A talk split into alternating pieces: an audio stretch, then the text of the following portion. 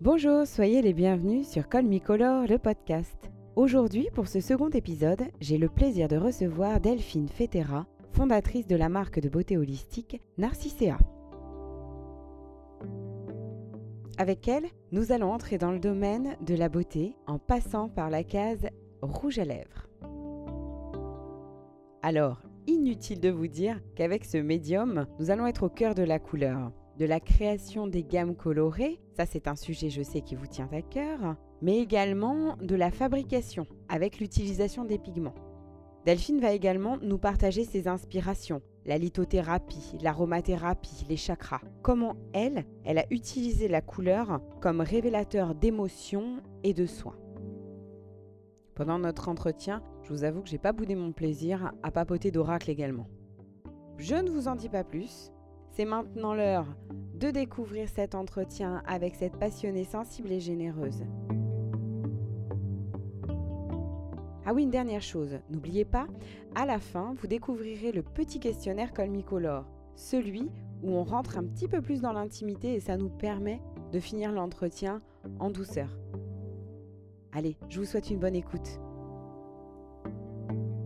Bonjour Delphine Bonjour Amandine. Bon, bah, bienvenue. Euh, je suis ravie de t'accueillir. Aujourd'hui, on va discuter beauté, soins, rituels. On va discuter couleurs, bien entendu.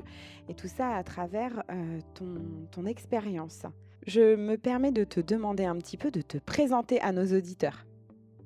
je m'appelle Delphine, je viens de fêter mes 32 ans et je suis la fondatrice de Narcissea, qui est une marque de beauté holistique que j'ai lancée en 2019 le principe de la beauté holistique, c'est vraiment de prendre soin de, soi, de son esprit, du corps, mais aussi de la planète. En tout cas, c'est ma vision de la beauté.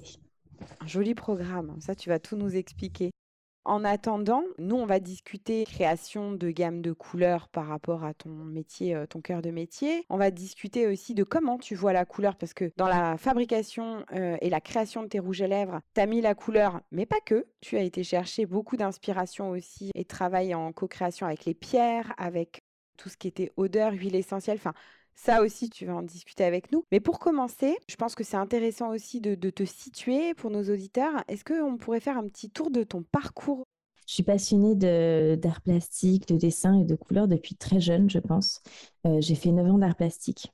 Et euh, je rêvais d'en faire mon métier. Malheureusement, je euh, j'ai pas pu. C'est vrai qu'on a, j'avais des parents qui me disaient souvent que voilà, artiste n'était pas un métier. Ah ça. Et du coup, très vite, je me suis.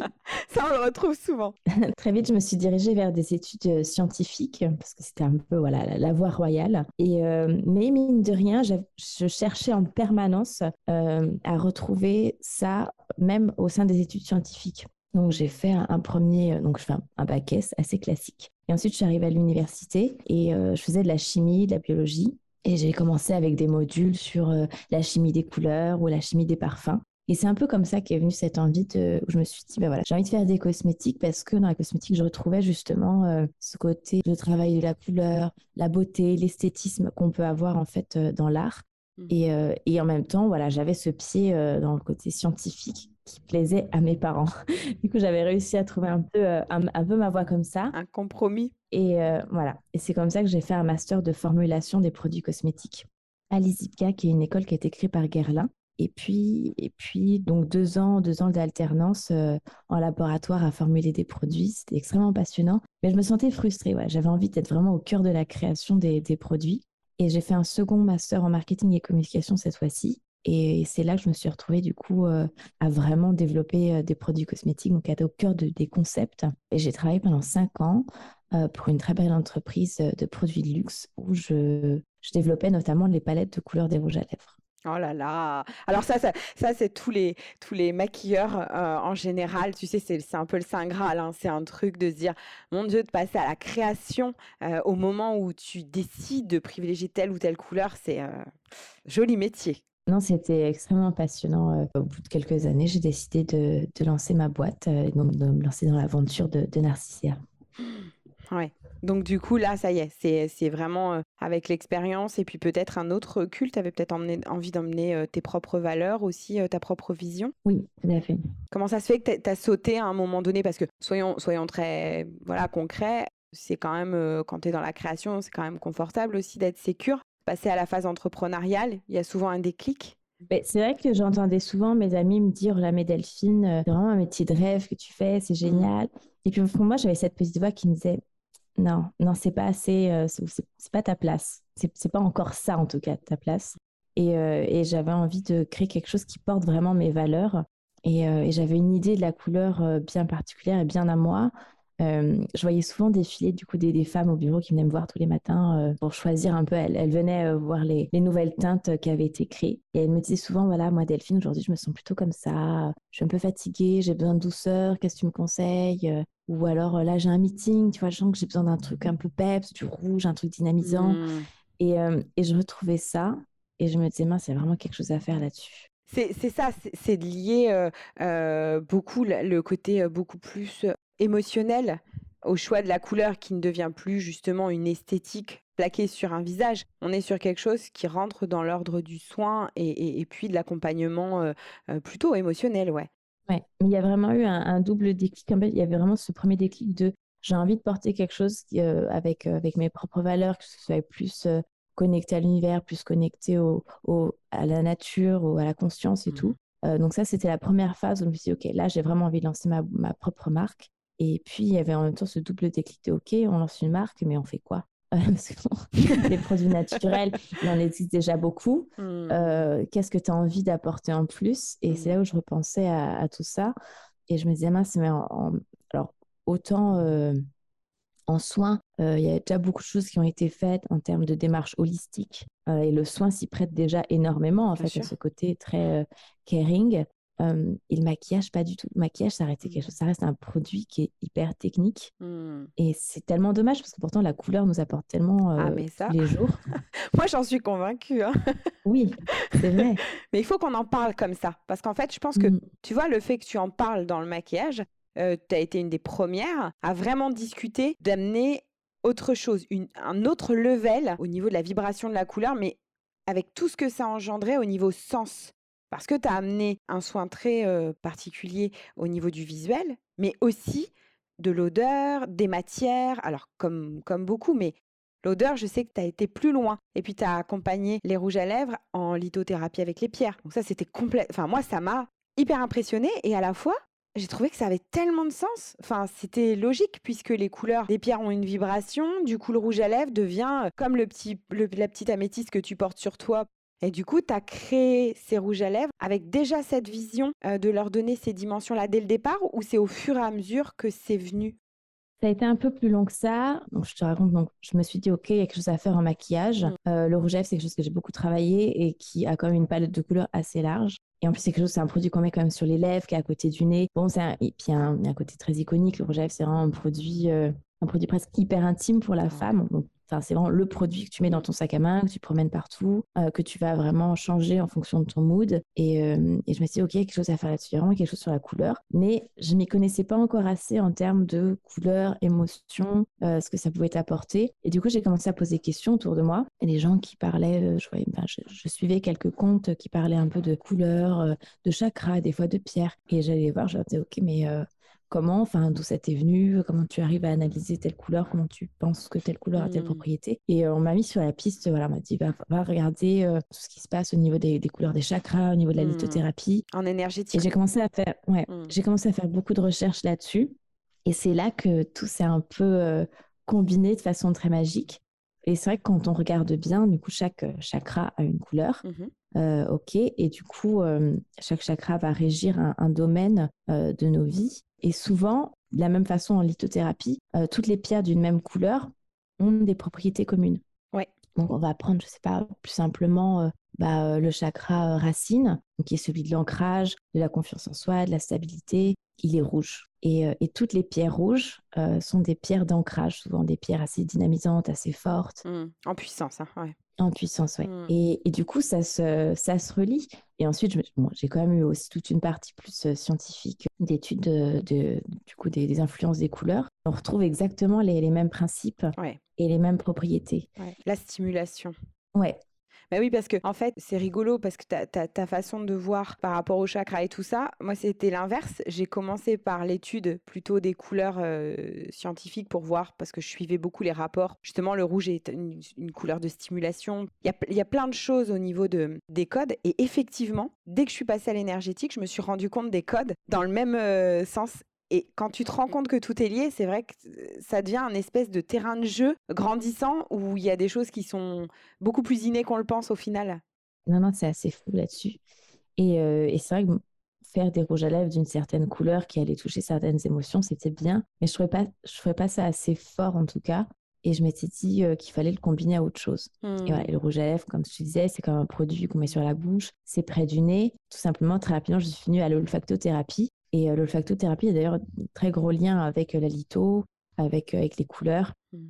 Et, je me suis dit, OK, il y a une suite logique à tout ça. Et c'est là où j'ai eu envie de, combiner justement les couleurs et les odeurs. Et d'où est venu du coup ce concept de rouge à lèvres où chaque couleur a, sa, propre odeur en fait. Et permet ainsi de faire une, créer une synergie en fait couleur-odeur qui va apporter des, bienfaits à la personne qui, porte ses rouges à lèvres. Mmh. Ah, c'est un programme. Alors, peut-être aussi, toi, le sens holistique, qui est quand même très important, parce que toi, l'idée, c'est pas, tu fais, tu, tu, c'est ce que tu m'avais dit quand, on, quand on s'était rencontrés. C'est vrai que le mot cosmétique, je pense qu'on est un petit peu, voilà, galvaudé. La notion de beauté holistique te tient très à cœur, et je comprends complètement, parce qu'on est vraiment sur prendre une conscience beaucoup plus globale des choses. Et du coup, holistique, est-ce que tu pourrais le, comment, l'expliquer dans ton sens à toi, par rapport à nos auditeurs? Alors, holistique, normalement, ça veut dire un, tout, en fait. Euh, c'est quelque chose de, ce mot qui veut dire global. Et l'idée de la beauté holistique, et d'ailleurs, c'est vrai que j'insiste souvent sur le mot beauté et pas cosmétique. Mmh. Parce que, pour moi, en tout cas, dans ma marque, je, trouvais que faire juste des produits cosmétiques, c'était pas, euh, c'était pas assez et ça allait pas dans, dans ça rentrait pas dans mes valeurs. J'ai envie d'avoir une approche globale, très holistique d'ailleurs. Et c'est pour ça que je parle de beauté. L'idée, c'est vraiment d'englober l'expérience et le produit. Donc il y a cette première partie-là. Et, euh, et, aussi cette approche euh, vraiment de, de se dire que ben, pour, euh, pour être belle, il faut se sentir belle déjà. Et ça vient, de, ça vient de soi, ça vient de comment on se sent à l'intérieur. est-ce qu'on est heureuse? Est-ce qu'on est en phase avec soi? Et ça vient aussi pour moi du côté être en phase avec l'univers. Et pour moi, pour être en phase avec l'univers, il faut déjà le respecter. Mmh. Et d'où avoir cette démarche d'avoir des produits qui soient naturels, qui soient sains, euh, avec une démarche raisonnée, locale le plus possible. Mmh. En plus, du coup, ce qui est intéressant, c'est que comme tu fais pas euh, formuler par d'autres gens, c'est toi qui as travaillé sur toute cette partie-là. C'est génial parce que tu peux en plus aller vraiment jusqu'au bout de ta démarche euh, qui tient à cœur, quoi. Alors c'est vrai qu'en tant que jeune marque, je dirais que j'ai essayé le plus possible d'aller au bout de ma mmh. démarche. Le premier brief était assez challenging. C'est vrai qu'on a au début, quand on se lance dans l'entrepreneuriat, on, imagine plein de choses. on imagine un idéal, qui est, je pense, d'ailleurs ce à quoi il faut le démarrer. Il y, a, il y a forcément des petites concessions à faire. Et je pense que j'ai fait au mieux. Et après, c'est une perpétuelle amélioration pour, pour ma marque. C'est très beau ce que tu dis parce que du coup, ça veut aussi dire que c'est dans l'expérience, c'est dans le, c'est dans le fait de se lancer, d'y aller, que tu vas progresser et du coup aller vers le mieux. Alors qu'au début, c'est vrai que quand tu lances les trucs, c'est toujours une vision Ouh, on va sauver le monde. Et puis au final, ben ouais, la réalité fait que dans la matière, il y a pas mal de choses de level à passer. Et ça, c'est très honnête, je trouve ça chouette. C'est beaucoup de jeunes marques qui expliquent ce truc de dire oui, on voulait tout green, et puis au final, ben, il y a des choses sur lesquelles on se heurte, on doit faire des choix, et c'est souvent le meilleur, mais ça sera sera pas parfait, et on devient, on, on, on tend à la perfection dans le temps et dans l'expérience. Ça, c'est chouette aussi de l'entendre. Ça, permet aussi de se dire qu'on peut, on va y, on va y arriver. et du coup, quand tu as fait tes études, tu as euh, donc euh, travaillé dans, pour cette société, tu as du coup arrêté. Et il y a un, joli, une jolie partie de ton expérience, c'est que tu es retourné un petit peu étudier puisque étudier en tous les cas sur le tu es, reparti euh, comment d'un point de vue universitaire tu t'es fait accompagner par le WeLab. Oui, tout à fait. Alors ça, ça, ça me, ça, ça me plaît aussi, cette partie-là, si tu veux bien nous en parler un petit peu. C'est vrai que du coup, quand j'ai envie de lancer ma marque, j'avais envie de tout faire. je pense que c'est un peu le propre même d'un entrepreneur. et puis j'avais cette expérience du coup de, de chimiste et j'avais envie de faire moi-même mes formules. Sauf qu'il me fallait un laboratoire pour ça. Ça a été un peu compliqué. Au début, je, rêvais d'avoir mon propre labo. Ça ça s'est pas fait. peut-être qu'un jour ça se fera. Je te le souhaite. Qui sait? Et, et, je suis tombée du coup sur le WeLab, une initiative créée par l'Université d'Orléans et, et, qui propose effectivement de mettre à disposition un laboratoire pour tous les jeunes entrepreneurs ou même les étudiants qui ont envie de se lancer dans la cosmétique ou qui ont des projets. Enfin, jeunes entrepreneurs, pas forcément au sens euh, jeune euh, en âge. oui, là, tu es en train de nous donner une piste intéressante, c'est que quelqu'un qui aurait du coup pas les compétences que toi tu as, euh, sur un point de vue scientifique, et bah du coup, on peut aussi se faire accompagner oui. par ce biais. Tout à fait. Pour un produit, une création, quelque chose. Ça, c'est intéressant. Ouais. Il y a un suivi possible aussi. C'est ça. Moi, j'avais déjà les compétences. Bah oui. Du coup, c'était vraiment me prêter un, espace où je puisse formuler mes produits, mais euh, vraiment des gens qui arrivaient euh, sans compétences, mais avec un concept, une idée. Mmh. Euh, et, là, effectivement, ils accompagnent les gens vers ça, en fait, tout au long de leur projet. Et c'est ça qui est, qui est hyper intéressant. Ouais, merci pour le tips. ça peut peut-être parler à des gens qui, qui, ont envie de se lancer et puis qui la, la partie technique, la partie technique fait peur ça, te remet aussi quelque chose que, bah, auquel moi je suis très attachée, c'est de ne pas avoir peur de repartir sur de la formation, sur le fait d'apprendre des nouvelles choses, de repartir aussi sur les bancs de l'école, c'est toujours challengeant sur les projets. Bon, alors ça, très bien.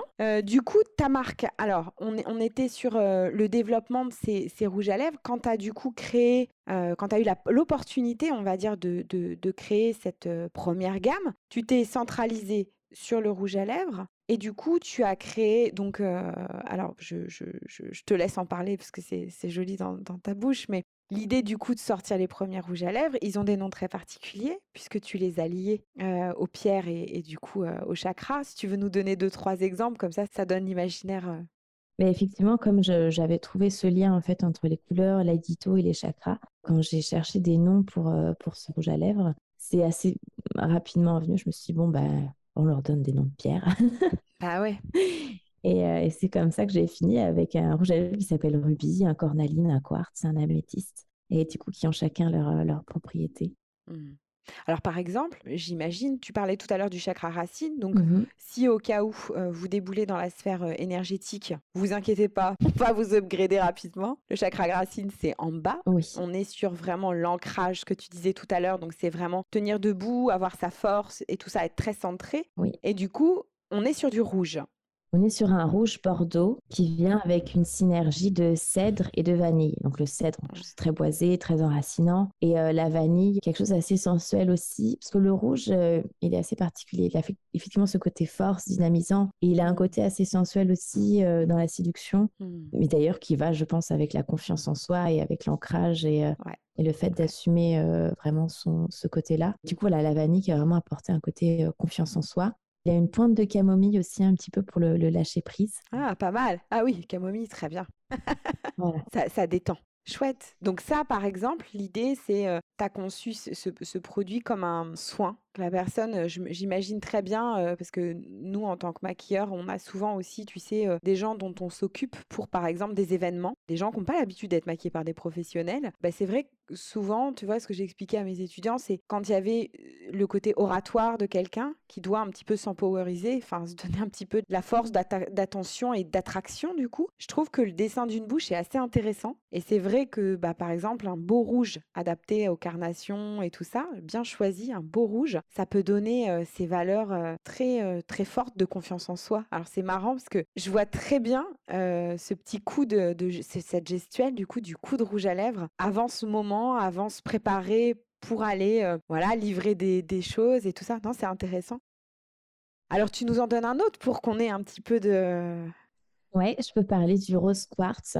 Mmh qui est du coup mmh plus lié au chakra du cœur, qui vient avec une synergie de mimosa et de rose. Donc c'est un rose qui est un peu, qui est assez bois de rose, assez naturel, qui va se porter vraiment, qui va rehausser la teinte en fait des lèvres. Et du coup, avec cette rose et ce mimosa qui sont un peu, c'est très doux, c'est fleuri, euh, c'est assez léger et, euh, voilà, ce côté très réconfortant, cocooning. Alors le chakra du cœur, c'est vraiment celui de l'amour de soi, l'amour des autres, l'empathie, ça va être le pardon, ça va être aussi le, lâcher prise hein, sur ses angoisses, sur les émotions euh, comme ça. Mmh. Ouais, c'est quelque chose qui est très, très réconfortant. Mmh. Et c'est marrant parce que pareil, le mimosa dans la symbolique, on est sur quelque chose de joie, de renouveau, de douceur avec bah, le printemps. Il y a quelque chose de qui se prépare. Hein. Et puis et puis pétillant, mais pas outrancier. Oui. Moi, j'avoue, j'ai ma petite préf, j'adore Améthyste, que je pense être une très jolie synergie, très intéressante. Elle est mmh, profonde puissant. Ah, pareil, hein, n'hésitez pas. C'est vrai que là, on... c'est toujours difficile. Je trouve ça, c'est le, le, contraste du podcast de parler de couleur alors on la voit pas, qu'on est que à l'oral. mais oui, mais je trouve ça beau parce que je pense que on doit travailler aussi nos sens. Tu vois, toi, tu le fais avec le rouge à lèvres en ayant la couleur, plus le côté minéral quand tu parles de, pierre en litho. Et puis, euh, et puis bah, tu parles aussi d'olfactif. Donc, on travaille tous ces sens comme ça. Et je trouve ça intéressant parce que là, je suis persuadée que certains auditeurs, ils sont en train d'écouter. Puis, il y a les couleurs qui commencent à arriver dans la tête. Et puis, euh, et puis comme tu parles de floral, bah, pareil, on a certains. Euh, voilà. Ça, ça se travaille aussi. C'est vrai que, que, Voilà, je pense ça y travaille. Voilà, on, travaille avec Delphine à, à, éveiller encore un petit peu l'essence. Et c'est vraiment bien d'en parler comme ça. Du coup, nous, on est sur ta marque parce que quand j'ai découvert Narcissea, je l'ai découvert au tout début grâce à une illustratrice. On va parler de Laurie parce que je pense aussi bah, c'est une jolie rencontre entre vous. Et puis c'est très beau parce que toi, tu as des valeurs de partage assez importantes vers ce, ce, nouveau monde, ce nouvel entrepreneuriat, cette vision que tu as envie de porter. Et pareil, tu vas jusqu'au bout du truc, puisque ton rouge à lèvres, il a toute cette portée, on va dire, soin, mais pas que, puisque du coup, tu veux, grâce à des visuels particuliers, ouvrir encore une autre porte avec ben, l'illustration de Laurie. Alors, je vais te laisser expliquer un petit peu ce que tu as proposé avec, avec cette super illustratrice, Laurie Lecou. Comme ça, voilà, on lui fait un petit coucou. Alors, Laurie, ça a été, euh, c'était vraiment un coup de cœur amical euh, quand je l'ai rencontrée euh, grâce à d'autres entrepreneuses comme moi. Et, et quand on s'est rencontrés, je pense qu'il y a ouais, une, vraie compréhension de, du message que moi j'avais envie de faire passer avec Narcissea, de la couleur, de l'impact qu'elle avait sur les émotions mmh. et de ce côté beaucoup plus connecté en fait. Et quand j'ai lancé pour la première fois les rouges à lèvres en boutique, voilà, il fallait, il fallait que j'arrive à créer une expérience autour de ça parce que c'est quand même un produit qui n'est pas simple à aborder, ou en tout cas, c'est pas ce dont on a l'habitude. Et du mmh. coup, voilà, il fallait une porte d'entrée mmh. pour que euh, la, cliente arrive à se laisser porter dedans sans trop se stigmatiser sur le truc. Moi, je suis blonde, du coup, je dois porter du rose. Ah oui. Euh, moi, je suis brune et du coup, c'est plus du rouge. Ah ouais. Qui est quelque chose à chaque fois qui, me, qui est assez, euh, assez difficile à, à outrepasser.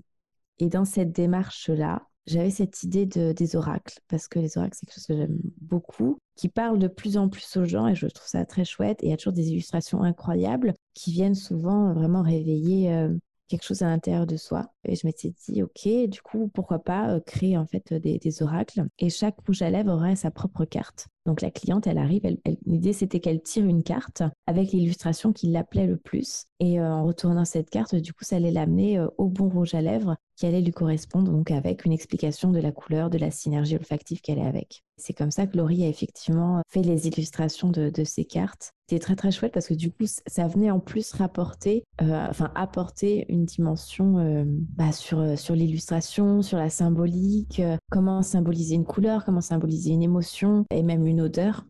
Et euh, c'était un travail hyper intéressant aussi. Mmh. Et c'était très réussi parce que je trouvais, je trouvais la façon dont vous l'avez pris de du coup cacher les couleurs ils viennent pour acheter un rouge à lèvres, tu caches les couleurs et tu les fais passer par une autre porte. Ça nous permet aussi de déconnecter par rapport à tous ces dogmes euh, make-up, hein, euh, voilà, et de reprendre quelque chose de plus intimiste, euh, de plus profond. C'était, c'est vraiment intéressant comme, comme boulot. En plus, faut savoir que Laurie est une grande color addict aussi. Oui. Hein, parce qu'elle est vraiment, elle vibre couleur. Il s'est avéré que je l'ai rencontrée sur un autre terrain. on s'est mis à parler couleur.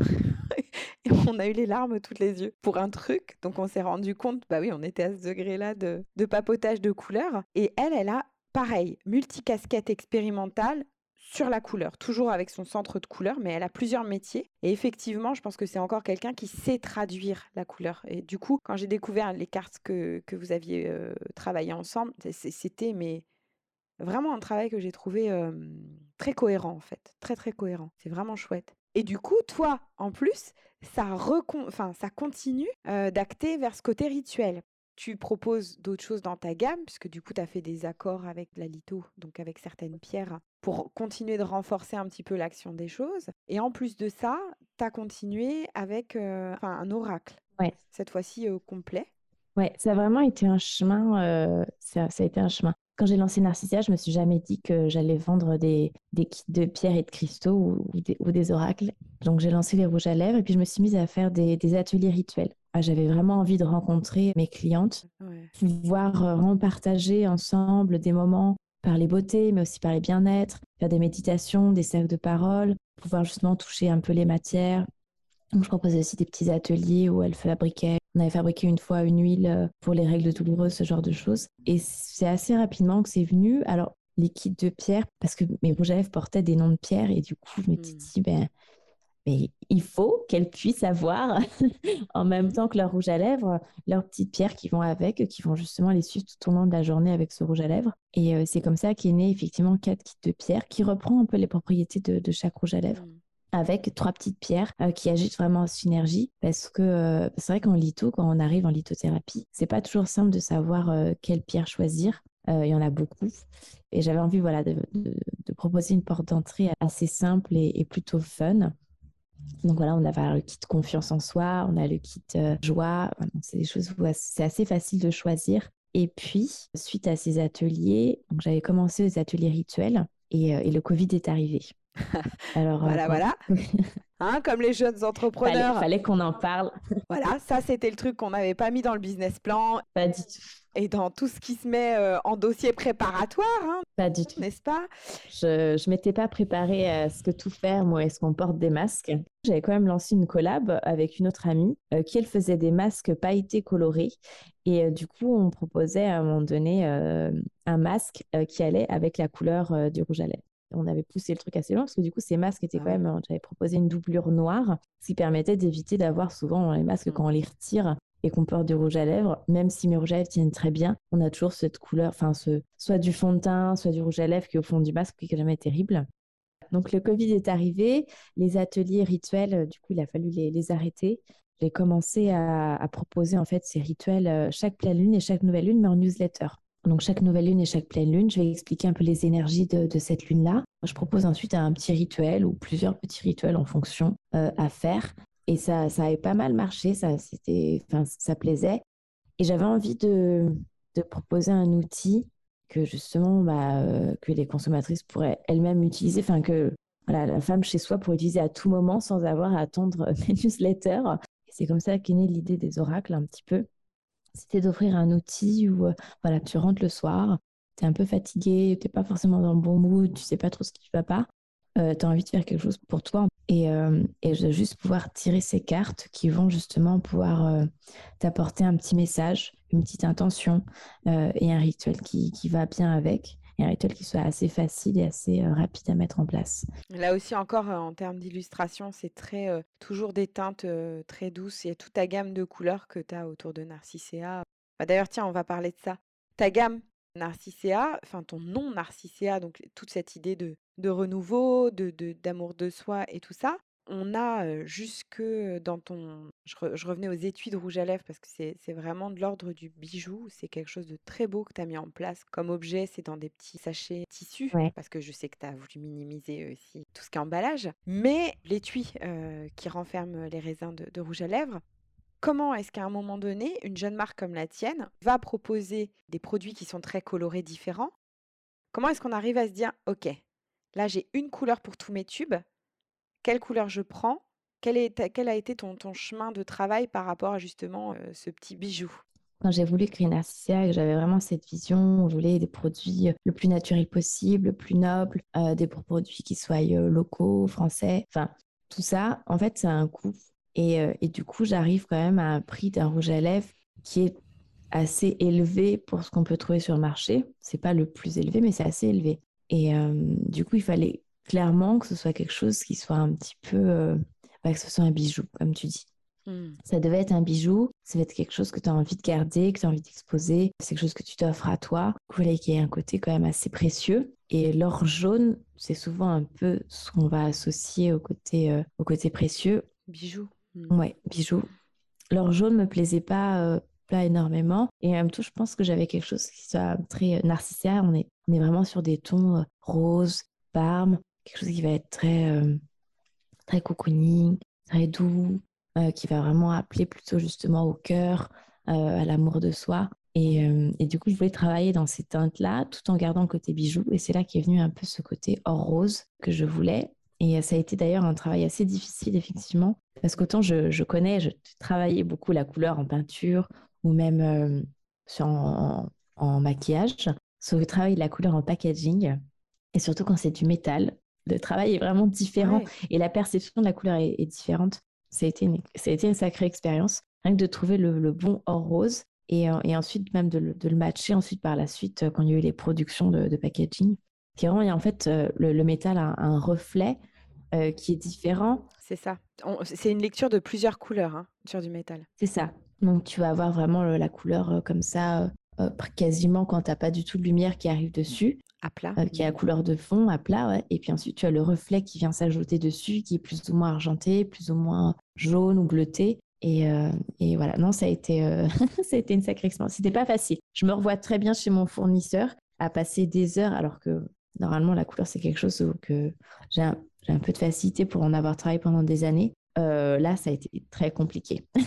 ouais, mais, mais, mais c'est marrant parce que selon le support, euh, la couleur, on doit, le renouvellement du support fait que ouais, faut, ça se travaille. Là, on a parlé euh, donc de l'emballage, de la couleur des tubes et tout ça. Quand tu as mis ta marque en place, je sais que tu as énormément pris soin par rapport à la colorisation, euh, enfin au process de couleur de tes rouges à lèvres. Du coup, j'aimerais bien que tu nous en parles un petit peu parce que dans les matières qu'on utilise pour les rouges à lèvres, il y a plein de possibilités de pigments, donc des naturels, des pas naturels, du minéral, de l'organique, du végétal, enfin bref, voilà. J'aimerais bien que tu nous parles un petit peu de ton parti pris, de comment toi tu as décidé de travailler ces pigments. Je voulais vraiment quelque chose qui soit le plus naturel possible. Ça n'a pas été simple. Là, pour le coup, euh, quand on parlait de, compromis, il y en a eu. Au début, je rêvais vraiment de, pigments végétaux. C'était le tout début des pigments végétaux et je me suis dit, il y a plein de choses à faire, ça va être hyper cool. J'avais des petits fabricants de pigments végétaux qui se lançaient. Je recevais les échantillons et vraiment des très belles couleurs. Et malheureusement, une fois mise en formule, avec plus moi tout ce côté où j'avais déjà des contraintes sur la formule parce que je voulais euh, mettre des huiles qui soient assez, euh, enfin des huiles françaises, donc j'ai l'huile de prune, j'ai l'huile de cameline. Hmm. Euh, je voulais une formule qui soit déjà vraiment très très brute et très peu d'ingrédients transformés. les pigments végétaux rendaient pas du tout pour le coup, pour moi en tout cas dans ma formule. Et je pense qu'on était vraiment au tout début, du coup, il n'y avait pas de vibration en fait dans les couleurs je sais pas euh, si tu vois ouais, en anglais on dit vibrance, mais euh, il, manquait quelque chose de l'ordre de la profondeur. C'est ça. Et qui accroche un peu le regard. Exactement. Pour le coup, moi, je me suis vraiment tournée sur les pigments euh, minéraux, qui vont être des ocres. C'est des couleurs qui restent pas mal de pigments minéraux différents, par un côté un peu plus terreux presque, avec des rouges, hmm. des bruns, des jaunes, du noir. Et on va avoir aussi des violets de manganèse, par exemple. Enfin, qui sont euh, des, couleurs violettes euh, beaucoup plus, qui vont apporter justement plus de vibrance, je pense. Des ultramarines avec des, jolis roses. Donc ça, c'est donc des pigments minéraux. Et ensuite, tu as aussi des pigments euh, synthétiques qui, eux, pour le coup, sont un petit peu décriés pour être, d'un point de vue process de fabrication, pour être assez lourds hmm. au niveau de l'écologie. pour la planète. Oui, tout à fait. D'où mon choix des, pigments minéraux. J'ai abandonné l'idée des pigments végétaux. J'espère un jour y revenir. Et voilà, Mmh. on, est sur l'amélioration continue. bah ouais, ouais, parce que je pense que de plus en plus de gens, si vous, créateurs, vous les demandez, bah, la recherche va aller dans ce sens. Donc c'est un petit peu des cercles vertueux. Donc, donc voilà, bah, on attend beaucoup par rapport à ça. Tu vois, par rapport à cette expérience de, de végétaux, c'était pour un défilé où on avait travaillé avec une créatrice. L'idée de la créatrice, c'était comme toi. Elle, elle cherche pareil, le top du top tout le temps au niveau pour la nature. Et on avait décidé de faire vraiment du make-up less mort avec peu de choses. Et on avait travaillé des petits sticks de betterave, puisqu'à la base, avant, on se maquillait avec voilà ce que la nature donnait. Alors c'était très joli, mais bien sûr, on était dans une transparence totale, parce qu'on n'avait pas de matière. Et alors bon, en termes de stabilisation, bon voilà, ça tient 30 minutes. Oui. C'est très joli. Mais là, voilà. Et c'est là où je me suis rendu compte de la complexité parce qu'on est, on est très tiraillé entre le fait de vouloir quelque chose de très pur, très beau, très. Voilà. Et, et puis, tu as le process quand même de l'utilisatrice qui veut aussi, bah, j'ai envie que ça tienne. Et c'est pour ça que ça m'étonne pas tout ce, ce cercle vertueux dont tu parles dans l'amélioration. Et c'est aussi, ça passe aussi par vous, le travail que vous faites d'expliquer vos choix et vos partis pris. Parce que nous, ça nous permet aussi de comprendre aussi, bah voilà, ce vers quoi vous voulez tendre et au développement de produits, quoi. Donc, C'est hyper intéressant ce que tu dis. Mais c'est vrai, effectivement, les, les pigments végétaux sont assez instables en fait dans le temps, à eh la lumière, à la chaleur. Mmh. Donc c'est très compliqué. Et aussi le fait qu'effectivement, avoir envie de changer le monde mmh. en, en se lançant dans l'entrepreneuriat, c'est une très belle aventure. Sur un point de vue plus personnel, est-ce que tu as des terrains de jeu où tu continues d'exprimer un petit peu la couleur Dans mon côté un peu artiste où j'adorais peindre et travailler la couleur, je le, je le fais plus trop. Mais, mais, mais dans ma vie de tous les jours, clairement, la couleur, elle est, elle est présente. Déjà, quand je choisis mes, mes rouges à lèvres tous les matins. mais là, je prêche pas paroisse. Euh, mais aussi, je pense que dans, ma façon de m'habiller ou dans les objets que je choisis de m'entourer, eh oui, elle est, très présente. Au niveau des vêtements, euh, clairement, des jours où bah, j'ai envie de porter du jaune ou des jours où j'ai envie de porter du rose. Et euh, c'est les couleurs qui vont m'appeler. Et c'est très drôle parce que je sais pas toi, mais je sens qu'avec l'âge, il y a déjà une perception de la couleur qui est très en fonction de son mood, de l'état du moment.